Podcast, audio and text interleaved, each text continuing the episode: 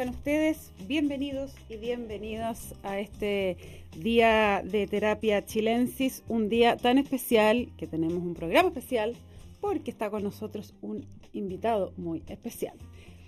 Le voy a dar a Arturo Fonten, mi contertulio, eh, el placer de presentar a este invitado que tenemos en el estudio. ¿Cómo estás? Muy bien, Qué mucho bueno. gusto. Todo una sensación de, de calor después de estos días de frío, Así es. que, que no me gusta tanto porque a mí me gustan los inviernos fríos. Bueno, estamos aquí con un gran escritor y un gran periodista que sabe de frío, entre otras cosas, porque vivió en Moscú muchos años, trabajó ahí en Radio Moscú. Eh, ha sido un novelista importante, yo destacaría sobre todo la novela Butamalón, que es una de las grandes novelas chilenas, que además es un tema muy actual porque tiene que ver un poco con la crisis de la Araucanía, ¿no? pese que está situada en tiempos pasados, pero es un tema muy actual y la novela está extraordinariamente vívida, los personajes están muy, muy encima de uno, saltan de la página. Y, y pese a que es una novela histórica, es una novela que se lee como algo muy, muy cercano. Además ha sido un periodista de una trayectoria muy, muy destacada. Eh, trabajó en el siglo. Y larga, y larga. Aquí Larga. está, él está eh, haciendo está con las manos, así de. Sí, trabajó en el siglo mucho tiempo. Eh, Eduardo fue por muchos años comunista. Que todavía no decimos el nombre. Todavía- Eduardo Labarca. Eduardo Labarca, iba a decirlo en este minuto. dijiste, Eduardo fue comunista. Sí, sí, sí, fue comunista, sí. En realidad estaba pensando dejarlo para el final el nombre, Ah, pero, se me salió antes. se me salió chiste. antes. Lo que se me salió el Eduardo. Bueno, es nada menos que Eduardo Labarca. Ustedes conocen su trayectoria, probablemente eh, Chile al Rojo, uno de los libros más importantes que él hizo y que va a ser reeditado ahora por Catalonia. Eh, tiene este gran libro, eh, Corbalán 27 horas, eh, que está aquí, esta es la edición original, que es una larga conversación con Luis Corbalán, entonces secretario general del Partido Comunista Chileno, a fines del año 72, o sea, después del paro de octubre, cuando ahora entraban ya los militares al, al gobierno. Pero es una, un repaso de todos los temas de la época. Tiene eh, una gran biografía de Salvador Allende, a mi juicio, a gran distancia, la mejor que se ha hecho sobre Salvador Allende, eh, publicada también por Catalonia, tú la tienes ahí. Sí, aquí está. La pueden Eh, ver. Extraordinaria. Entretenidísima porque es el personaje público, pero el personaje privado, cómo se entrelazan las dos cosas, es un Allende de nuevo muy humano. Eh, de alguna manera Eduardo lo, eh, lo saca de la estatua y lo pone, lo transforma en un ser humano vivo, eh, heroico, pero, pero humano. ¿no? Es, esa es a mi juicio la, la gracia que tiene el retrato que hace ahí Eduardo, que, que logra combinar al estadista, el hombre público con el ser humano y cuenta muchas cosas muy poco conocidas, sobre todo para las generaciones jóvenes. Un libro que yo recomiendo sin vacilar. Así que, eh, bueno, yo podría seguir hablando de otras cosas de, de Eduardo, vivió en, en Austria, ha, sido traductor, ha tenido una vida muy interesante, eh, una vida bien aventurera, eh, y un tiempo también trabajó en Chile, en Chile Films, ahí le jugó, estábamos comentando al entrar justamente que él rescató esa famosa imagen, esa, esa, esa cámara de ese periodista argentino que trabajaba por una Ah, sí. Televisión Este, sueca que filmó su propia muerte en el Tancazo. ¿no? Ah. Claro, yo dirigía. Bueno, buenas tardes, eh, yo soy el invitado.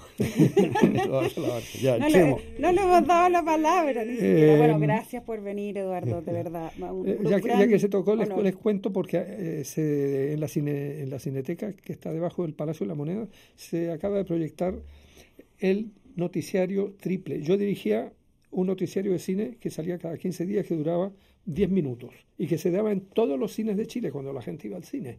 Los rotativos del centro abrían a las 11 de la mañana y a las 11 y media estaba llena, llena la sala.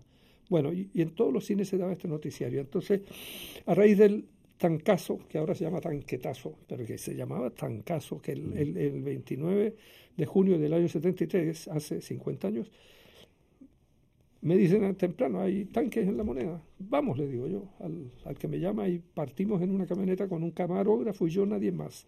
Entonces por ahí nos dicen, nos avisan, mira, por la Alameda viene eh, el general Prat, anda el ministro Toa ¿Y dónde están los tanques? En la Plaza de la Constitución. A la Plaza de la Constitución, le digo yo. Y llegamos, nos bajamos del auto y estaban, había tres tanques frente a la, Puerta de la Moneda. Mm. No había ni un periodista, ni, un ser humano en ese momento.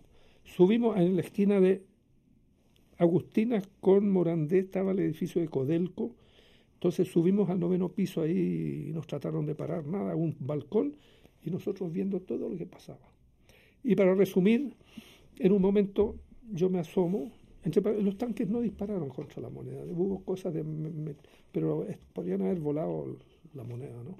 Eh, en un momento yo me asomo a ese balcón, con mucho temor nos asomamos porque eh, una cámara puede parecer un fusil o algo así. Entonces me asomo y veo que hay un camioncito que ha llegado abajo, un camión militar. Bueno, seguimos filmando y al poco rato los tres tanques que había y un camioncito de abastecimiento que se van por calle Teatinos hacia la Alameda. Entonces yo me vuelvo a asomar y veo que de ese famoso camión que había abajo, con unos cinco o seis militares arriba, y un después se supo que era su oficial que estaba abajo con pistola, bajan dos con una cámara, y yo veo de los nueve pisos arriba que era una cámara, y van a una instalación que creo que era de teléfono, una subterránea, levantan la tapa, tiran la cuestión, ponen la tapa y salen tostando. Entonces yo pienso así, ¿qué cámara será esta? ¿Qué es lo que... Yo quería que era una cámara de los militares. Entonces, pero ya viene el general leal, don Augusto Pinochet, arriba de un jeep con el regimiento Win y copan todas las calles por ahí y no había, era, era muy fregado salir o asomarse. Entonces llegaron los guardaespaldas de Allende, y yo conocí al jefe, al jefe que andaba en ese, día, y le digo, oye, mira, allá abajo hay una cámara, yo, voy a ir a sacarla. No me dice, no te, puede llegar un balazo, tú, ustedes váyanse, yo la voy a sacar. Y llámame mañana, qué sé yo, o llámame en la noche mañana. Bueno, y cuando yo me voy había un gap parado sobre la tapa redonda esa en Agustinas con, con Morandé, parado encima, o sea, los GAP habían puesto un guardia encima.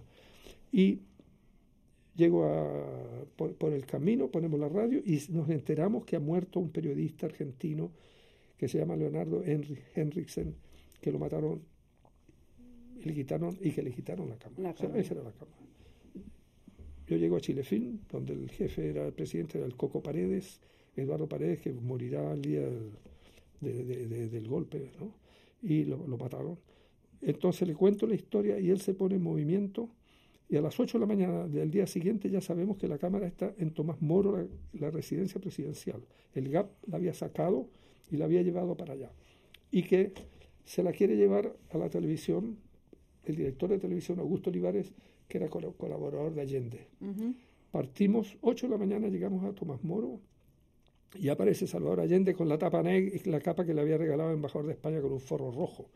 Le encantaban las capas a Allende. Y me pregunto. Como de vampiro la capa. sí. Negra con adentro roja. Se la había requisado al, al, embajador. El embajador andaba con esa capa y Allende le dijo que la capa. Pase para acá. Sí, entonces. requisaba. y Allende requisaba chaquetas, sombreros, todo ese tipo de cosas. A todos los amigos. Y entonces. Llega Allende y, y ahí ya me dice que le cuente la historia. Yo le cuento la historia. Y entonces se va con Augusto Olivares, que estaba ahí, con el coco para, para adentro y yo esperando solitario, ¿qué van a decidir? Y salen y venía Augusto Olivares con la cámara, Allende y, el, y Paredes, y Allende dice, y Olivares se la pasa a Paredes y Paredes me la pasa a mí. Ah, la cámara. Súper emocionante, te digo. Sí. Mira. Súper emocionante. Entonces nos vamos a Chilefin con la cámara yo la llevaba en las rodillas y era una cosa, un gran recogimiento. Llegamos allá, se va la cámara al laboratorio y el jefe del laboratorio me llama, no podemos revelar la película porque es ACFA reversible de 16 milímetros. Nosotros usábamos de 35 eh, milímetros. ¿Y qué hicieron? Entonces, reunión de emergencia, este, ¿cómo se llama? Del campo, el jefe de laboratorio viaja a la Argentina con la película. Ya la cámara ya... Y en 24 horas se revela en un laboratorio en Argentina, del lugar de donde venía la cámara. Claro. Y llega de vuelta a Chilefilm y nos vamos a la sala de montaje oscura, tres o cuatro personas. Íbamos viendo, era una lata la película porque salían los gallos con bandera, había filmado este argentino, una gente que decía Allende, otros decían que iban contra Allende, ya. Y al final, ¡pum! El camioncito, el mismo que nosotros vimos abajo. Mm. Filmado desde la calle Agustina. Ese camión le cubría, como quien dice, la espalda a los tanques. Y el, el- el- el- el señor de, que andaba con pistola, que después se supo que era el, eh, suboficial Bustamante, creo que se llamaba, empieza a hacer, este lo, está filmando, hacer que le disparan, le disparan, le disparan de arriba, ah, está confusivo hasta que lo matan. Y él filma todo eso. Y nosotros vemos eso ya, lo pusimos en cámara lenta, lo veíamos, bueno, ya la historia es antigua. Entonces sale ese noticiario y lo requisan el día que sale en todos los cines de Chile, por orden del fiscal militar que estaba investigando. Pero hubo tres copias que salieron por valijas diplomáticas a sendos países. Bien. Y ahí se pudo ver. ¿ah? Y Y ahí, se, se- pudo conocer. ¿Y a qué países fueron? eran países con los que teníamos intercambio, nos intercambiábamos, bueno, Material. Mosfilm, Unión Soviética, Claro. Francia, ¿no? ¿No? Cuba y CAIC Cuba. y República Democrática Alemana, Alemana. Ah, DEFA, era la empresa. Eh, Estamos bien cargados por un lado, pero Claro. no, en realidad yo no intervine, eso lo hizo el Coco Paredes con las embajadas, que eran embajadas de confianza total. Y de ahí salieron las Salieron y después ya todo el mundo lo... Ah, no, no les voy a contar eso. ¿Cómo? ¿Nos va a dejar ahí? No, ¿Todavía- hubo todavía un gran secretos? cineasta chileno ¿Ya? que quería echarle mano a esta película porque se corrió. Nosotros, misterio, no decíamos a nadie. Y movió ministro, esto, Allende, todo para que. Para quedarse con las imágenes. Pero nada. No. Mira. Bueno, increíble la cantidad de historias que tiene. No, no, Eduardo. No hablo- no hablo más. Una El- mina de historias. No, Mira, no, sí. yo, yo quiero eh, partir, eh, a ver, yo soy periodista, no, eh, no he vivido algo parecido a lo que tú has vivido. Eh, solo que par- parte tu libro de la biografía sentimental de Salvador Allende eh, el día en que gana Allende y que tú estás redactando en La Nación la primera página En el siglo. en el siglo, perdón, en el siglo la primera página eh, de la noticia en que triunfa Allende. Y después, eh, por esas casualidades de la vida, te encuentras con uno de los secretos más eh, importantes del presidente Allende, ¿no? Cuando sales de la calle, cuando Claro. sales de escribir. Yo he escrito eh, la primera página y me quedo en el taller hasta que salir y llevarme el diario Lorosito. Eh, bueno, la- yo iba escribiendo y eh, había el que, que estaba a cargo era el subdirector, editaba, corregía, armaba todo porque venían noticias, pero ya la, él me dijo, ya, tú la primera página. Ya. Que son como dos carillas, tres carillas. Estamos en la noche de Sí, sí, 1970. sí, ya, ¿no? ya había una sonajera porque estábamos en la calle Lira y había pasado miles de personas hacia la Alameda y ya a esa hora venían de vuelta. Ya Allende había dicho su discurso, ya estaba todo, todo, entonces había que sacar el diario, qué sé yo, una, una y media de la mañana sale el diario. Claro, y yo me voy caminando y ahí, bueno, veo que ya ni me acordaba de la historia. Entonces, en, eh, en la calle Bueras, que está de- del Parque Forestal ahí Sí, un una poquito. sí, chiquitita, Coronel Una- Santiago Hueras. donde antes estaba la embajada de Estados Unidos, ahora está la no sé qué cosa del comercio, un edificio ahí. Ya. Yo me meto y pum, veo a quién está ahí el, eh, el, el- el- guardaespaldas principal y cerca- de cercanía de Allende. Pa- Paraba afuera y hacía bastante frío, estaba yo llovinando. Hay una película que se llama Llueve sobre Santiago, que se refiere a ese día. Y, y yo le digo, ¿y dónde está el hombre? Y él hace una señal con el dedo para adentro. Yo sé, esa es la calle Buera. Él tenía ahí un pequeño departamento. Y bueno, ahí estaba con, pololeando Allende. Pololeando, o sea, estaba con. con esa noche yo creo que él estaba con la, con la payita. ¿no? ¿Tú crees que estaba con la estaba payita? con la Yo, yo- yo te iba a preguntar eso. ¿Era la payita la Sí, que yo estaba creo que estaba con la payita, pero La Payita después fue jefa de su secretaría privada. Fue, bueno, tenía Cañaveral, una casa allá arriba donde Allende iba los fines de semana, todo, pero no fue la última polola de Allende. No, eso es lo que... antes de ir al, al, al, recorrido amoroso de Salvador Allende, porque es increíblemente abundante e interesante, y, eh, y todas como que llegaron hasta el final, eso es lo más increíble, no, no era como que cortaba, sino que... Eh, era, bueno, ya, ya contaremos de eso, pero ¿por qué, eh, te quiero preguntar a ti, Eduardo, qué te lleva a ti escribir la biografía sentimental del presidente Allende, sobre todo que tú, eh, tú lo conociste, era amigo de tu papá, era un hombre cercano.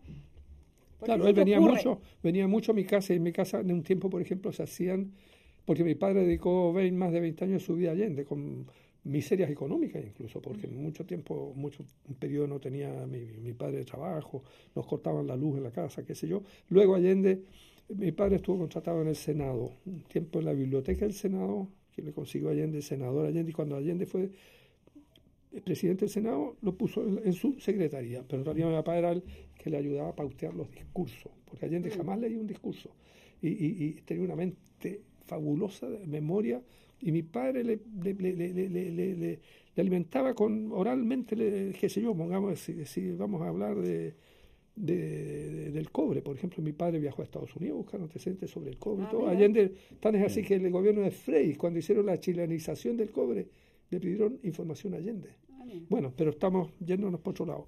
¿Por qué, eh, por qué, te, lleva a escribir la biografía? Bueno, sí, ese era el tema. Que yo lo conocía mucho.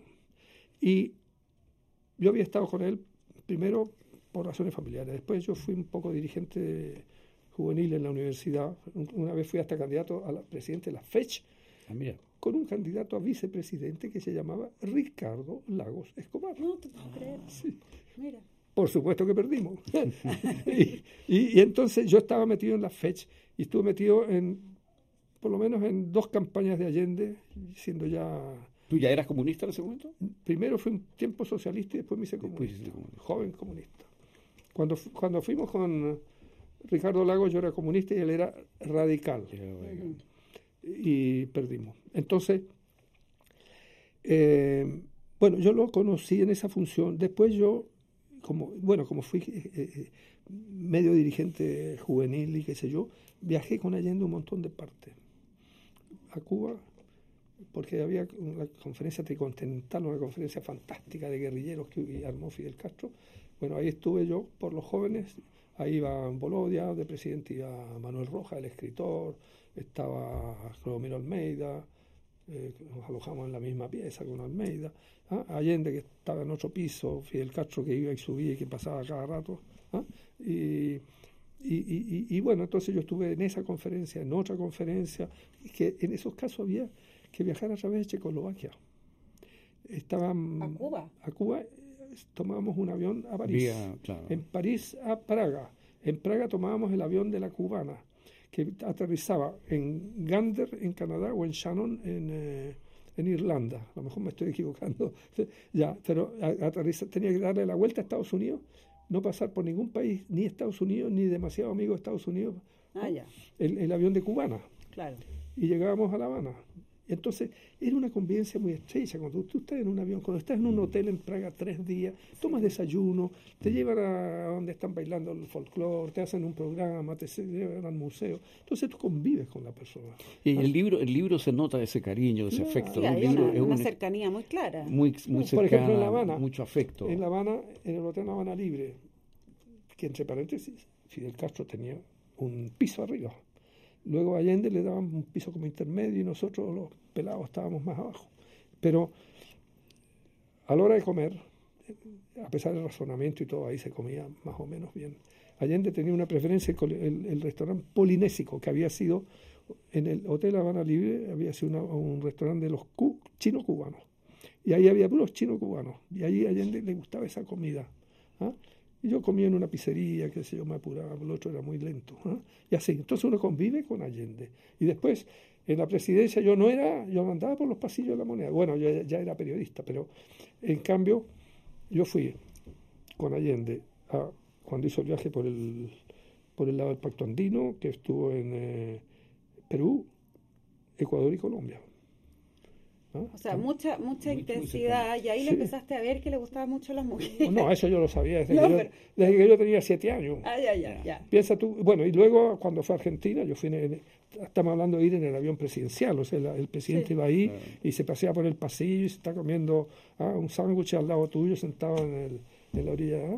Y, y, y, y, y, claro, pero como yo estuve, por ejemplo, este departamento en la calle Buena lo tenía, lo tuvo muchos años. ¿o sí, era, era, antiguo, era, todo el mundo, o sea, se sabía. Mi padre y mi madre sabían de más que será.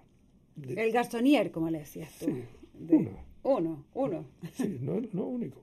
Resulta que entonces, como yo estuve, campaña 52, hubo muchas cosas que se hicieron en mi casa porque el Partido Comunista estaba ilegal y se reunía Allende con los comunistas en mi casa con eh, Jorge Giles, el, abuelo de la Pamela Giles, con la... Elena Cafarena.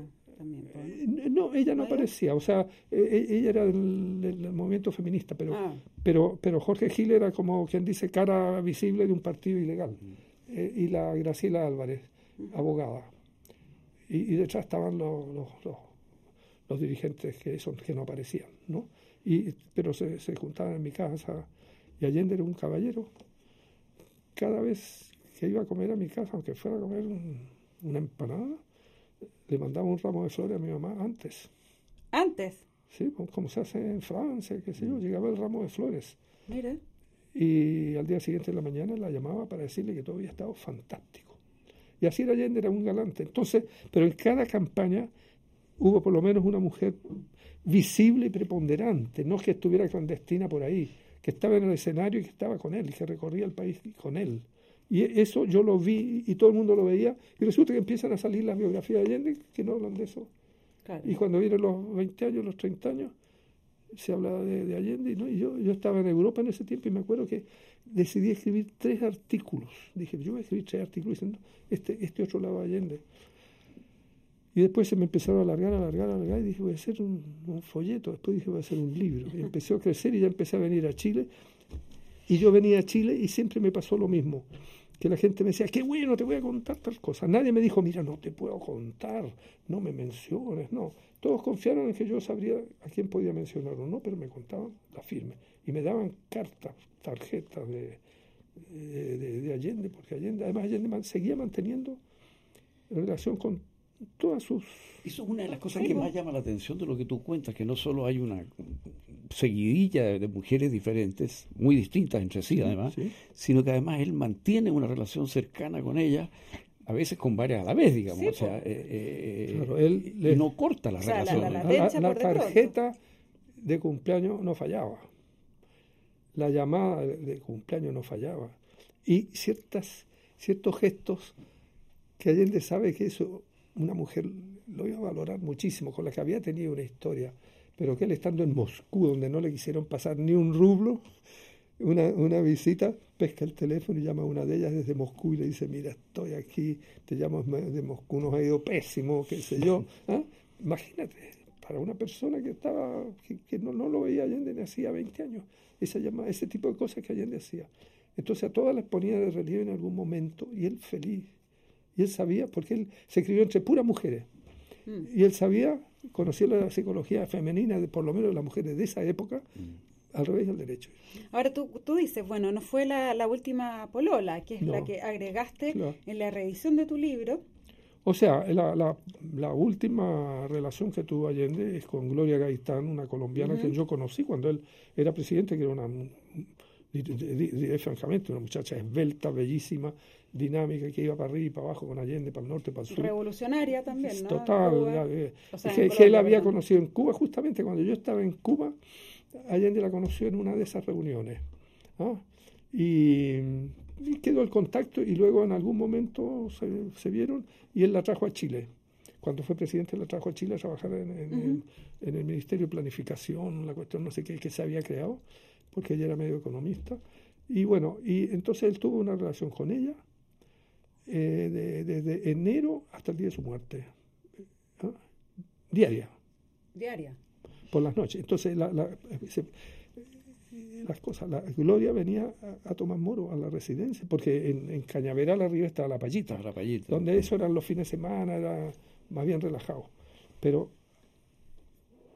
bueno, Pero en Tomás Moro estaba... ya, cuando la tencha se iba a acostar al segundo piso, Allende le mandaba a los gapas a buscar a, a, Gloria Gaitán. ¿Y la tencha se daba cuenta de esto? La tencha sabía todo. Sabía todo. después te voy a hacer una pregunta respecto de la tencha, pero para terminar el tema de, Gloria Gaitán y que tiene, por supuesto, relación. Eh, lo que tú cuentas aquí es un final, bueno, muy trágico. Uno, el suicidio de Allende, y dos, es que ella... Eh, a la muerte de Allende ella se va embarazada. Sí, se va. Yo estuve con ella, yo hice dos, porque este, este, este, este libro no me cayó a mí del cielo, yo hice dos viajes a Colombia a hablar con ella. ¿Mm? Estuvimos una semana hablando. Ella me pasó todos los documentos, de repente, bueno, se, se deprimía con las hijas que le decían Chicho, Allende, Chicho. Sí. Porque Allende iba a la casa. Bueno, él la instaló en una casa en la calle, eh, ahí frente al Parque Forestal en una casa que era de la ex mujer de Carlos Altamirano, que él la mandó a Londres de agregada cultural y le dijo, mira, ¿por qué no me dejas la llave de tu departamento? a la señora Celi. A, la, a, la, a, la, a esta, ¿cómo se llamaba? La, no, bueno, no tengo todos los nombres. La, la ex mujer de Altamirano que se fue a Londres de diplomática, entonces le pidió la llave porque a veces necesito reuniones discretas. Ella pensó reunión secreta política. Mm. O con entonces la instaló con todo ahí, en, a, la Gloria Gaitán. Y, y, bueno, ella en realidad estaba embarazada, de, iba a ser hijo de Allende, nieto de Gaitán. Gaitán había sido un gran líder liberal revolucionario asesinado en Colombia. Famoso. Y, pero ella tuvo una pérdida espontánea en, en, Bogotá, yendo por una calle, se sintió mal y entró a un médico que vio la placa y y, tuvo una pérdida espontánea, claro. Se perdió. Pero ella fue la, confidente de los momentos depresivos de Allende al final de su vida, lo que Allende no podía decir en el Teatro Caupolicano en, o en la Alameda en un discurso. Él le decía, yo soy un hombre al que le quedan seis meses de vida, seis semanas, seis días, seis horas. Él sabía que lo podían matar en cualquier momento, o que si, si era necesario él se iba a matar. ¿Eso lo conversó, lo conversó con ella abiertamente? ¿Que él era, que se iba a matar si es que...? No, eso yo, tan, tan abiertamente no, pero le decía ese tipo de cosas. Entonces la Gloria una vez le dijo, bueno, pero ¿quién es el traidor? Porque ya se hablaba de traidores, eh, él tuvo una reunión con los militares y él dice, uno de los que estuvo aquí. Ella no, no le dio un nombre. Y ella, que era también de armas tomar, le dijo, ya, dime quién es y yo lo mato. Allende no le quiso decir quién era, ni sé, qué, ni sé quién estaba pensando. Increíble. Hay otra historia, y le voy a dar la palabra a Arturo, porque yo podría no, soy preguntona, pero... A mí háganme callar, ¿eh? No, no, al contrario. Estamos haciendo hablar. No, aquí hay una historia también que eh, recordé cuando tú decías que, bueno, que obviamente este libro no cayó del, suelo, del cielo, tiene muchísima investigación, reporteo y tienes muchas conversaciones privadas y eh, llama la atención además que eh, hay, una, mm, hay una familia que queda protegida del nombre.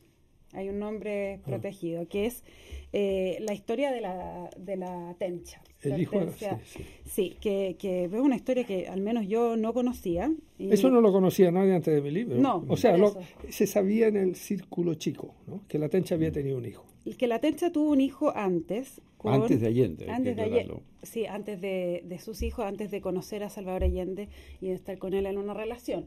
Una, un, un, embarazo que le costó que la echaran de su casa, mm. ¿cierto? Eh, que hubiese una especie de condena moral sobre ella.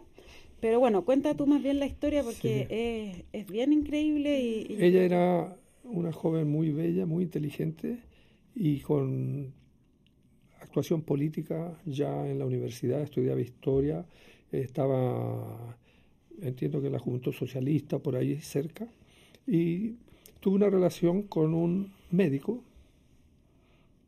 un médico que a la vez, que también había sido, eh, que era amigo de la familia, amigo de Allende, de los tiempos de estudiante y de, diversas cosas, un médico bastante conocido en Chile. Bueno, y tuve una relación y tuvieron, y de ahí nació un hijo, que entre paréntesis tiene menos de un mes de diferencia conmigo de edad y nació en el mismo en la misma clínica Carolina Freire donde nací yo en Santiago que era como el la pariente pobre de la clínica Santa María ahí ahí nació el hijo de la Tencha y yo tengo los certificados porque yo me conseguí todos los certificados de nacimiento de todos los personajes para aclarar muchas mentiras que muchos contaban de sus propias vidas. El hijo dice simplemente ilegítimo. Mm. En ese tiempo existía el ilegítimo y el natural. El natural era cuando no había matrimonio, pero el padre lo reconocía. Pero el ilegítimo, simplemente ilegítimo, ese no tenía padre conocido. Y el, eh, bueno, a mí me costó bueno, me costó dar con el hijo, pero bueno, eh, yo encontré, porque en todas estas movidas yo iba pasando de una persona a otra, una me mandaba a otra y me mandaba a otra y me decía tal y cual y cual. Yo conocía muchas de ellas, pero por ejemplo, llegué con una,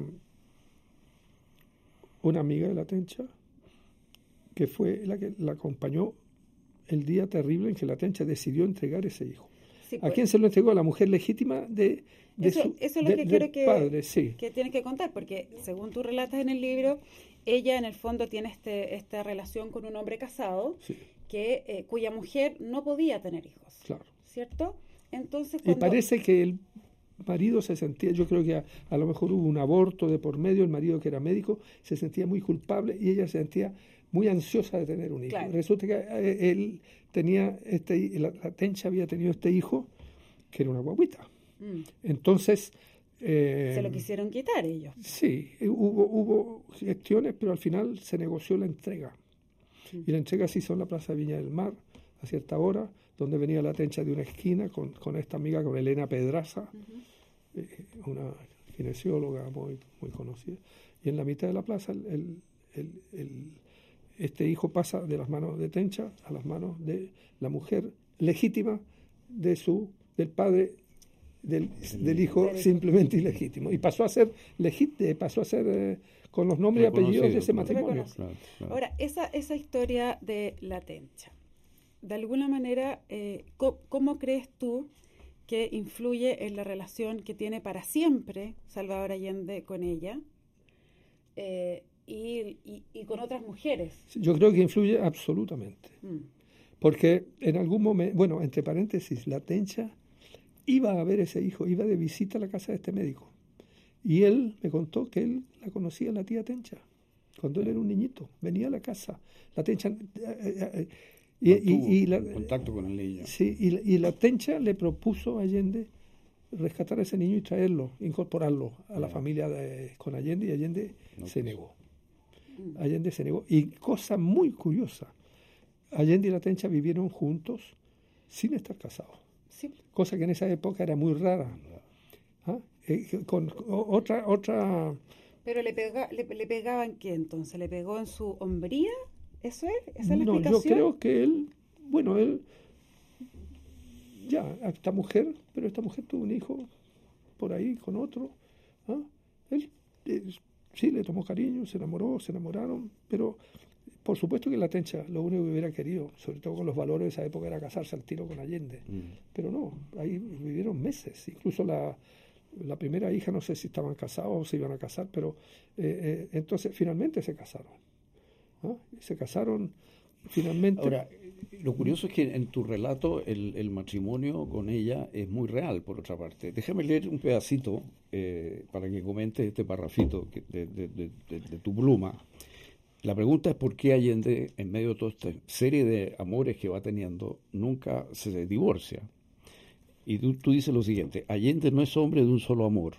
La infidelidad, o más bien la rotación, es consustancial a su personalidad. Si abandonara a Tencha para casarse con otra, al cabo de un tiempo se cansaría con la nueva, y o tardaría en correr tras una novísima. Tencha es la catedral, y divorciado de ella, Salvador quedaría a merced de sus propios impulsos y de las exigencias de sus sucesivas mujeres. Bueno, varias mujeres le dijeron, oye, ¿por qué no te divorcias de la tencha? Claro, pero no, la tencha era su seguro de... lo que le permitía, en el fondo, manejar con su criterio político toda esta situación. porque cuando me venía el tema de matrimonio decía estoy casado y todos, todas estas mujeres sabían que estaba casado en público, en el balcón de la moneda aparecía la tencha, pero en la gira al sur iba A, B o C. Claro, era, era, es era, pero, pero, él se permitía todo esto porque sentía que él le había perdonado un gran ah, pecado la tencha. Vamos a saber qué funcionaba en la cabeza de él o de ellos. Por supuesto que era muy complejo todo esto, pero por algo la Tencha aceptó esta situación. Ahora, ella siempre tuvo un lugar de honor, o sea, ya en mm. los super eh, escenarios estaba la Tencha.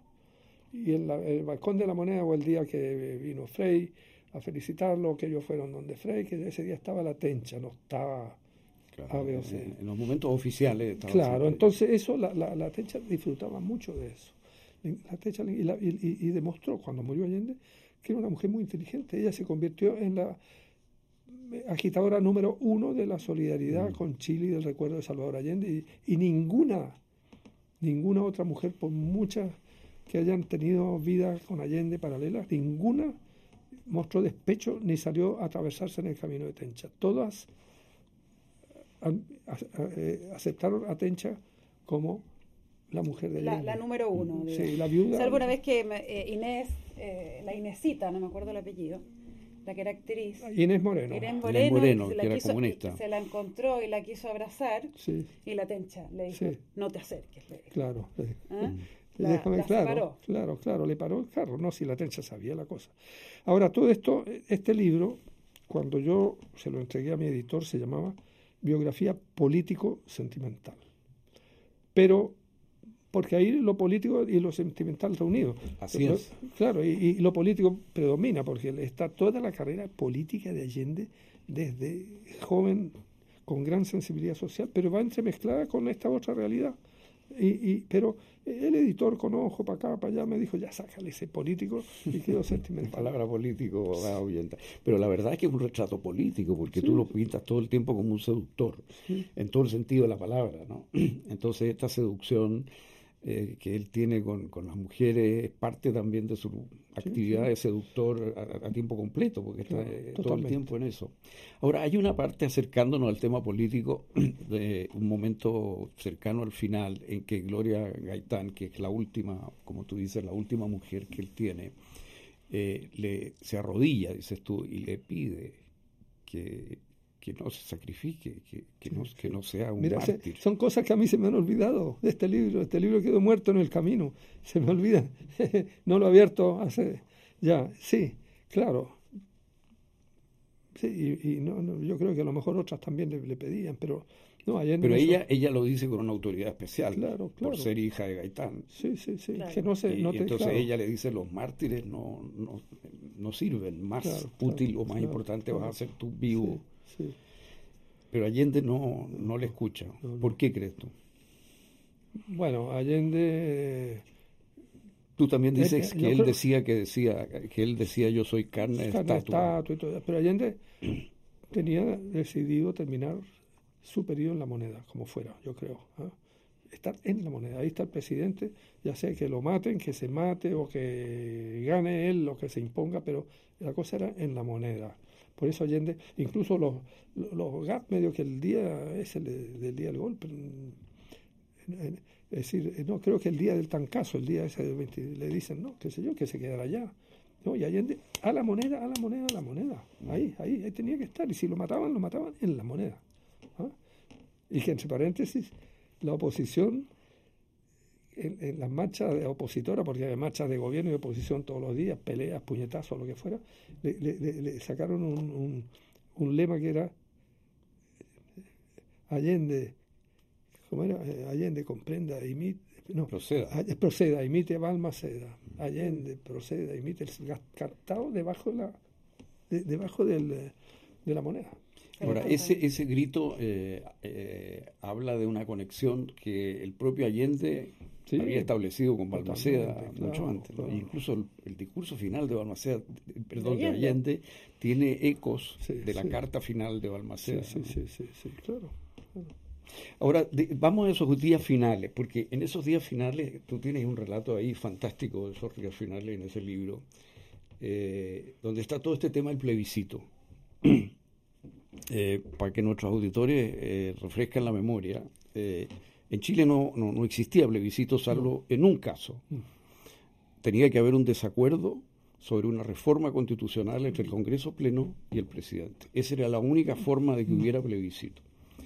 Eh, el problema de Allende, ¿no es cierto?, es que está en minoría en el Parlamento y tiene que llevar a cabo un proyecto que en principio por lo menos requiere leyes. Según cuenta eh, eh, Joan Garcés, desde el primer minuto se empieza a discutir la posibilidad de un plebiscito. Él es partidario, según dice Garcés, y me interesa mucho tu opinión, que, se, que eso se discute, y él es partidario de hacer una propuesta constitucional que le permita en ese momento a Allende disolver el Parlamento y, y si hay desacuerdo con el Parlamento, entonces ir a plebiscito y jugarse el todo por el todo al comienzo del gobierno. Esto se plantea a fines de octubre, incluso hay un discurso de Corbalán en que alude a esta posibilidad a fines de noviembre del año 70, recién asumido. Entonces, según Garcés, aquí hubo dos posibilidades. El camino de ir a una reforma constitucional y jugarse el todo por el todo en un plebiscito temprano, o lo que él llama la vía administrativa, que fue lo que primó, las requisiciones, eh, el tomar control de las empresas a través de, los resquicios legales, de legales y que, si yo, que eran pensados para situaciones de excepción, que no se implicaban indemnización, que no pasaban por el Congreso, pero que además tenían un problema, que es que incentivaban las tomas, porque la causal para requisar era que la empresa estuviera paralizada, entonces incentivaba desordenadamente las tomas. Ese fue el camino de Buscovich, ese fue el camino que en definitiva se siguió. Pero según Garcés, en muchos momentos se volvió a discutir el plebiscito y el Partido Comunista se opuso y el Partido Socialista se opuso. Incluso cita Garcés una frase de Corbalán a comienzo del 72 donde dice vamos a perder de aquí a Penco si vamos a plebiscito. Y, esto se sigue insistiendo. Es como el caso de Boris. el, gobierno que pierde el plebiscito, era posible. Entonces, eh, el plebiscito no se da. Y de hecho, eh, Renan Fuentealba, por ejemplo, cuando se produce el, proyecto Hamilton eh, Fuentealba, que es una reforma constitucional que permitía el plebiscito, lo desafían a Allende a esto. hay una frase de muy impresionante de, de Fuentealba en la cual dice justamente eso, digamos, que, que el gobierno no, no se atreve. Dice, el presidente de la República parece temerle a un veredicto del pueblo. Eso estamos hablando en enero del 72. O sea, la democracia cristiana, es un senador demócrata cristiano importante, está pidiendo plebiscito. Según Garcés, eso es lo que empieza a ocurrir a partir de ese momento. Dice, de ahí en adelante la oposición toma la bandera, cito a Garcés, el asesor de Allende, y arremete con violencia creciente, pidiendo lo que la UP está negando, un plebiscito, elecciones generales. Bueno, llega el momento final, septiembre del 73, y, el, y tú cuentas que el día, y lo mismo cuenta Millas, que el día viernes hay una reunión del Comité de la Unidad Popular donde se rechaza la idea del, plebiscito. El día sábado hay una segunda reunión donde se vuelve a rechazar. El sábado, eh, el, golpe es el martes, digamos. ¿ah? El sábado 8, entonces, eh, Adonis Sepúlveda, dices tú, le comunica a Allende la negativa. El domingo en la mañana, domingo 9, hay una reunión del Partido Comunista, o sea, de representantes del Partido Comunista, hasta Corbalán, Millas y alguien más, no está Bolodia, porque Bolodia está en Moscú en ese momento, eh, en la cual le vuelven a decir a Allende que llame a plebiscito, porque el gran cambio que se ha producido ahí es que el PC ahora pide plebiscito. Eh, pero Allende le contesta, les contesta, según Millas, según las memorias de Orlando Millas, yo no puedo ir contra el Partido Socialista, que ha sido el partido de toda mi vida. Eso en la mañana del domingo 9. Un día que Allende también recibió a Pinochet. Y, y según el propio Millas, y según todos dicen, le, advierte a Pinochet que va a llamar a un plebiscito. Pinochet cuando se despide, esto contado por eh, Alfredo Yuañán, que acaba de morir, que fue intendente de Santiago, eh, Pinochet le toma la mano a Allende con sus dos manos y le dice, descanse, presidente. Eso el domingo. El domingo y tres días después le da el golpe. domingo 9. Ahora, ¿cuál es tu sensación de este plebiscito? Porque en tu libro tú eres más bien Hablas tú de que era una, algo confuso, una medida de último minuto, que no... Fíjate que eso lo hablé yo con Sergio Insunza, que fue su ministro de Justicia y que, y que abogado y qué sé yo. la opinión de él era que no, no tenía posibilidades del plebiscito. Que no tenía el plebiscito. Claro, que era, era... Bueno, Allende, si Allende hubiera dicho eso, donde lo iba a decir en la Universidad Técnica del Estado, allá de la Estación Central para allá, lo iba a anunciar el día 11, pero no tenía una base legal, jurídica, constitucional clara. O sea, era, era una manera de decir algo. Mm. Tal vez él podía sacar un decreto llamado plebiscito, pero eso no, no, iba a funcionar. ningún valor. o sea, eh, para, para hacerlo contra el Congreso tendría que haber sido una especie de golpe de golpe blanco, ¿no? Llamar un plebiscito sin atender a la Constitución. Yo creo que era como quien dice una salida honrosa y qué sé yo, qué es lo que iban a decir. ¿ah? Y darle la pelota a los demás, para que los demás dijeran. ¿ah? Bueno, eh, por ahí Luis Corbalán en sus memorias dice eh, que el único efecto que hubiera tenido era eh, rebarajar el naipe, pero golpe iba a venir igual, dice. Mira, tú estás más al día que yo, yo ya es que he estado repasando estas cosas eh, a propósito, pero me interesaba esta, esta visión tuya de que el plebiscito en realidad era una decisión que, desesperada. incluso en ese día yo me movía, pero no, yo no le veía ninguno. Ninguna el argentino no tenía gollete. No tenía gollete. Oye, eh, ¿leíste el libro de Daniel Mansuy? Eh, que vaya, le, le, eché una ojeada, después me aburrí. Sí. Ya. Hay una, él tiene una tesis que vino a este programa, Daniel, y Arturo se la rebatió mucho, de eh, la espiritualidad de Allende, la religiosidad más bien, sí, De, la muerte. De la muerte de Allende, el sentido religioso que habría tenido Salvador Allende. ¿Tú crees que eso no existe? Por ningún... No, o sea... Eh, Mi posición era que era más bien una actitud republicana romana, eh, como la de Balmaceda. tú, puedes, tú puedes comparar con otro suicida, tú no sabes lo que le pasa en la cabeza, ya le puedes dar un carácter religioso, pero eh, fue un acto político de Allende decidido fríamente y todo. Ahora, eh, del libro de Mansú y los debates que hoy día se, hay, hay, hay, dos teorías, ¿no? Una, que el gobierno de Allende fracasó, y otra, que el gobierno de Allende fue derrotado. Mm. ¿Ah? la de Mansuy un poco que fracasó, ¿no? Fracasó porque eh, la política económica, no había una mayoría, había eh, discordias dentro del gobierno, etcétera, etcétera. Allende no podía gobernar tranquilo. ¿ah? es la teoría del fracaso. La teoría de la derrota, por ejemplo, Miguel Launer, el abogado, el perdón, el arquitecto, que está muy activo, un hombre que va para los 90 años, ¿no? pero que suele publicar él tuvo un papel destacado en el gobierno de Allende, y Miguel Launer claro, insiste en todo lo positivo que hizo el gobierno de Allende y que fue derrocado por quién? Por la CIA, por Estados Unidos, por los conspiradores, qué sé yo. Entonces, derrota por, es decir, fracaso por sí mismo o derrota por la conspiración. En realidad yo creo que se combina todo, ¿no? Las dos cosas se combinan. Se combinan ambos. O sea, la, la, caída del gobierno de Allende eh, tiene, tiene factores de fracaso y factores de intervención extranjera y que además se, hacía en un mundo real. Allende tenía apenas un, había tenido un 36, un poco más de por ciento de los votos, o sea, no era un gobierno de mayoría. Existía un empresariado chileno que estaba vivo, ¿no? Existía un ejército chileno que era el mismo, y existía un Estados Unidos que, era el mismo, y que era eh, eh, cuyas minas, las minas de cobre de Chile pertenecían a empresas de Estados Unidos y Allende las nacionalizó sin indemnización. Entonces, bueno, había muchos factores y todo eso influye. ¿ah? Y una clase media fluctuante, pero que al final, que digamos por todos los problemas económicos que hubo, tendió a irse en contra del gobierno. ¿Y al gobierno quién lo apoyaba? La, clase obrera. En realidad en ese tiempo se hablaba de con mucho orgullo de la clase obrera. Hoy día nadie, nadie habla de la clase obrera, pero estaban quienes, los trabajadores de Salitre, donde había nacido el movimiento comunista chileno, los del carbón, los del cobre, que eran reguleques, porque los del cobre... Bueno, eso te iba a decir, los del cobre se estuvieron... Sí, sobre todo los... Los del teniente se tiraron en contra. Eh, porque gente con rentas muy altas. Pero estaban los ferroviarios, la Federación de la Construcción, toda esa gente como tabla con Allende, los pobladores también. ¿ah?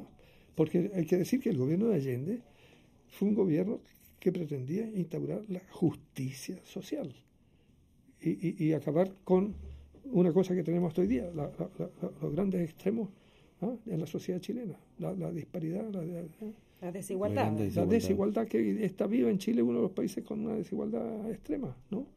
Y, y, que fue, claro, después del golpe, los militares con los Chicago Boys y ellos mismos con el ejército lo, lo, pusieron como quien dice para siempre. Por ejemplo, en Chile que la educación, que era el Ministerio de Educación, la educación pública, se la entregaron a los municipios. Claro, no es lo mismo el municipio de Las Condes, los colegios que puede tener, que el municipio de Chuchunco, ¿te fijas? Que, que, no tiene condiciones económicas. Y también la salud, donde yo vivo ahí en, en Las Cruces, a duras penas, bueno, no es un pero no es de los grandes municipios ricos de la, del litoral, se mantiene la escuela pública.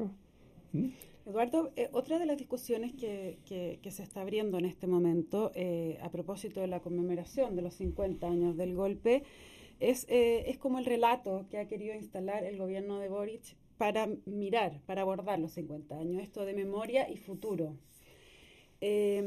Pero por otro lado, y el presidente Boric llamó a hacer como una reflexión en torno a lo que fue el golpe del gobierno de la UP, cuestión que al Partido Comunista no le gustó nada.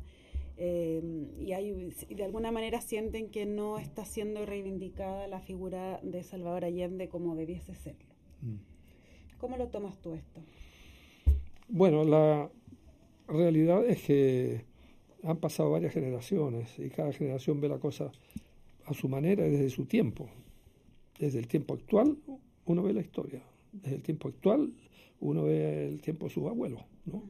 Eh, uno no, ese tiempo no lo ha vivido. Boris no lo ha vivido el tiempo de Allende. Ahora él dijo que había que pasar de lo mítico a estudiar más el gobierno de Allende y tiene razón. Su generación nació con el mito de Allende, la estatua de Allende, la figura de Allende que se suicida, qué sé yo. Pero, y, y, y el golpe. Entonces, sí, eh, cada generación hoy día, que está gobernando esta generación última, que en realidad Boric es millennial, es lo que llaman millennial, porque es nacido en ese tiempo. Estos millennials que están gobernando oyeron hablar de Allende a sus abuelos. Y, y, han desaparecido, tortura. Bueno, es como cuando yo nací, mi madre me hablaba de la guerra del 14, porque mi mamá era hija de un inglés. Me hablaba de la guerra del 14, para mí era como la prehistoria, como la Edad Media, ¿no? Bueno, y Allende para esta gente es un símbolo. Entonces, el propio Boris dijo que había que pasar del mito, se ve que su generación, para su generación Allende es un mito, a, estudiar más el gobierno y me parece bien que lo estudian. Y, bueno, si tú estudias algo, tienes derecho a tener opiniones. O sea, no se trata que repitan fantástico, fantástico. Si el gobierno Allende, el manejo político, el manejo económico del gobierno Allende dio muchísimo que desear, contribuyó mucho a la derrota. Pero claro, la derrota se la hicieron los militares de uno de los libros que, más eh, transmite, a mi juicio, el clima, la tensión de la época, es este libro tuyo de entrevista con Corbalán. Corbalán 27 horas. Corbalán 27 horas. Y ahí, mira, te quería preguntar algo, porque hay una pregunta clave que tú le haces, donde tú le preguntas, eh, ¿qué pasará en 1976, que van a ser las elecciones? Habrían sido, si la oposición gana las elecciones y la Unidad Popular las pierde. Y, y Corbalán no responde con mucha claridad. Y tú insistes, y te cito, usted, y fíjate que es interesante, porque tú eras comunista y es una conversación de compañero a compañero, pero la, forma como incisiva que tú le haces la pregunta me llama mucho la atención. Eh, eh, tú insistes, usted ha respondido, le dices tú, eh, la pregunta con una elegante Verónica de Torero. Y Corbalán contesta, y tú por tercera vez le dices, no podemos ser, dejar de ser diplomáticos, compañero. Y tú le dices, el Partido Comunista estaría dispuesto a que se entregara el gobierno a la oposición si la Unidad Popular pierde en 1976. Esta es la cuestión, compañero Corbalán. Este eres tú. Es un emplazamiento. El emplazamiento. Es tercera vez que le haces la pregunta. Y la respuesta de Corbalán es, esta es una pregunta, estimado compañero, fuera de tiempo y fuera de foco. ¿Cómo se interpretaba en ese momento para un comunista común que lee en ese momento esa respuesta? ¿Qué quería decir esa respuesta? Mm, mira, eh, la tradición de los comunistas al llegar al gobierno es no entregarlo nunca. Así, claro. Eh, en la Unión Soviética lo, entregaron cuando se, la Unión Soviética se disolvió. En Cuba ahí están. ¿ah? Y claro, no hay una tradición de lo que de alternancia. En cambio, los italianos sí. Los, comunistas italianos se, se, flexibilizaron y justamente empezó la teoría del eurocomunismo, como que el Partido Comunista es un partido más, que puede gobernar, puede perder, está en la oposición en el gobierno. Pero aquí lo que se trasluce es la idea de Corbalán de que, bueno, no, se plantea la posibilidad de que, de que después de Allende la izquierda no siga. ¿Por qué, ¿Por qué método no lo dice? Pero hay una, claro, eh, eh, eh, hay una diferencia con las normas de, la democracia burguesa, obviamente. Mm. ¿Y hoy día no ves que el Partido Comunista ha evolucionado en ese sentido o sigue siendo igual? No, el Partido Comunista de hoy es un chiste. No, tiene nada que ver con el Partido Comunista de antes. A ver, ¿por qué? Porque el Partido Comunista de antes era un partido proletario obrero. En su dirección había mayoría de obreros en la comisión política y era un partido de clase. El Partido Comunista de ahora es un partido más dirigido por tres dirigentes de sexo masculino que tiene dos o tres figuras femeninas que son importantísimas, más importantes que aquellos señores, pero el Partido Comunista en aquellos tiempos podía parar el país. Se, se, para el, Hay cifras que se han dado del número de inscritos que son impresionantes. Sí, sí, parece que el Partido Comunista tiene mucha gente inscrita, sí, pero... No, pero digo en esa época. Ah, sí, bueno, sí. El Partido Comunista llegó a sacar, no sé, veintitantos por ciento, no, no, no recuerdo. Pero era un partido poderoso que influía además en el debate, estaba metido en el debate cultural, artístico, eh, qué sé yo, estaba metido con el, caso de Launer, de este arquitecto, eh, eh, la construcción de más de 100.000 viviendas populares, de los balnearios populares, que el Partido Comunista estaba enraizado en la sociedad y en las poblaciones. Es increíble las tomas que había, que había en esa época, sobre todo durante el gobierno de Frey, que hubo muchas tomas.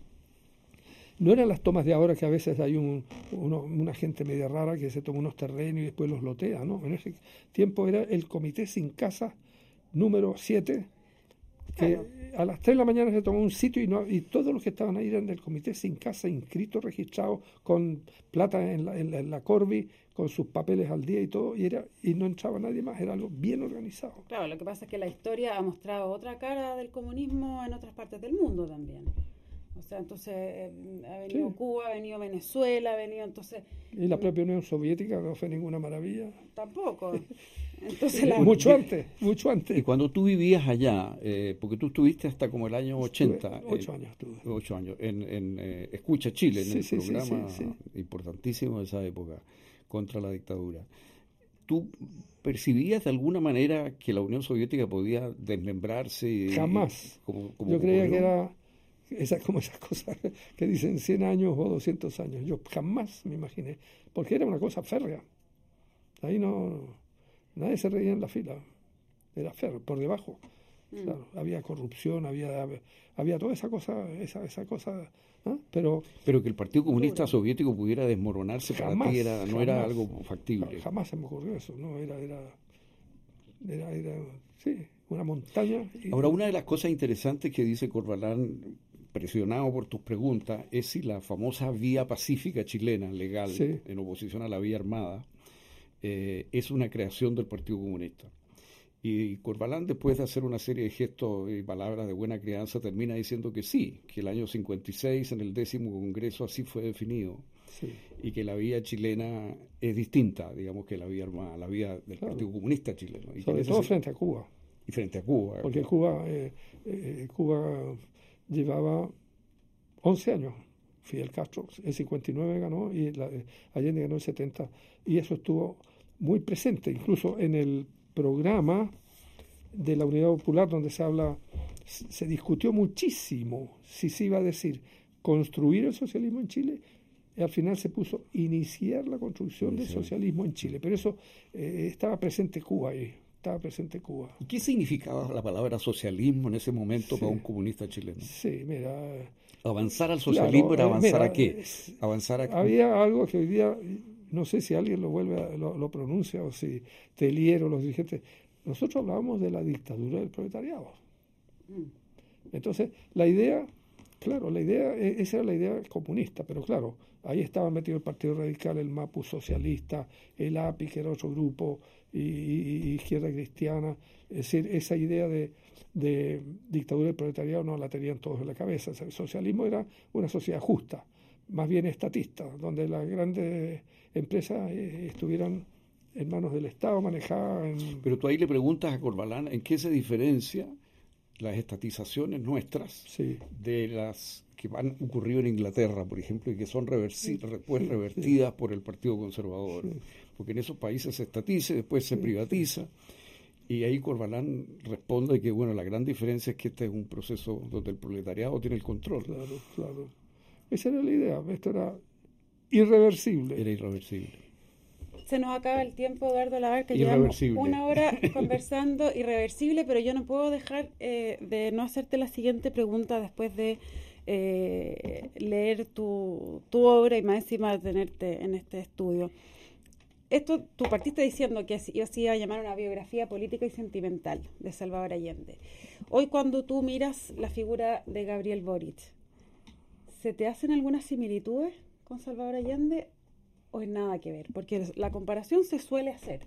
Sí, no, porque es de izquierda, qué sé yo, pero hay que decir que Allende era un reformador social toda su vida. Allende recorrió todo Chile, conocía todas las poblaciones, todos los minerales de Chile y Allende quería la justicia social, ese era su objetivo. Se preocupaba de la mujer y el niño, él decía el dúo mujer-niño, del el medio litro de leche, esas cosas de Allende y la desigualdad, la pobreza, todo eso Allende le dolía.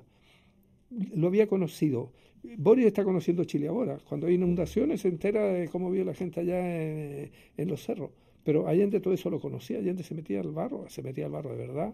Y no había casa de una población donde no hubiera tomado tecito. Después llegaba a Santiago y tomaba whisky chivarrigal. Pero... Completamente, llega a, a, esa tienda de cosas elegantes de Julio Donoso. Sí.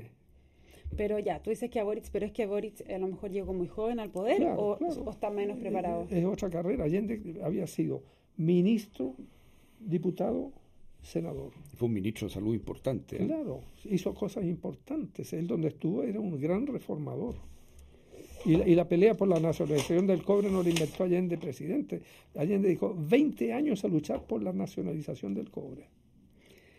Eduardo Labarca, lamentablemente nos tenemos que ir, pero te agradecemos enormemente que hayas venido esta, esta tarde a conversar con nosotros en Terapia Chilensis en este tan, tan, tan buen programa. Les cuento que la transformación digital de tu empresa nunca estuvo en mejores manos. En Sonda desarrollan tecnologías que transforman tu negocio y tu vida, innovando e integrando soluciones que potencian y agilizan tus operaciones. Descubre más en sonda.com. Sonda Make It Easy. Quédese con nosotros porque luego viene información privilegiada al cierre y luego Sintonía Crónica debut junto a Bárbara Espejo y Francisco Aravena. Arturo y Eduardo, que estén muy bien y nos encontramos mañana. Ya, y yo feliz de haber estado aquí encantada de tenerte. Muchas gracias por haber venido, Eduardo. Muy buenas noches.